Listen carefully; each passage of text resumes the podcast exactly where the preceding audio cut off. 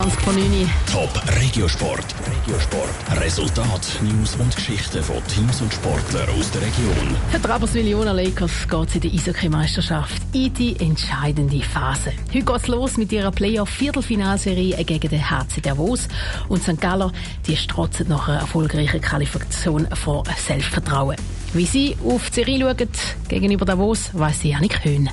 Seit der Saison 95-96 sind die Rapperswil-Jona Lakers in der National League nie mehr so gut platziert gewesen wie in dieser Saison. Mit dem vierten Platz und 94 Punkten ist die Playoff-Qualifikation souverän geschafft worden.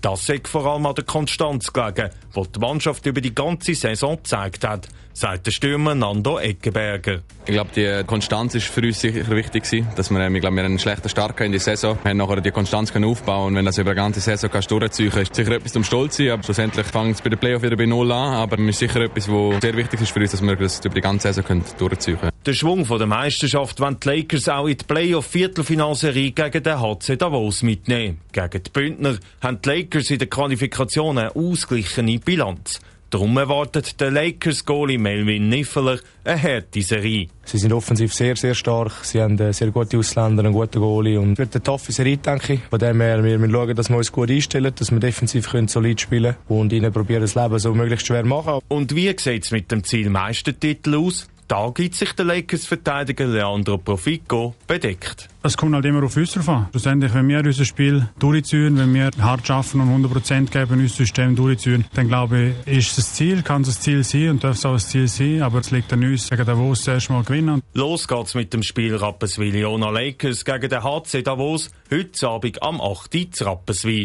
Top Regiosport, auch als Podcast. Mehr Informationen gibt's auf toponline.ch.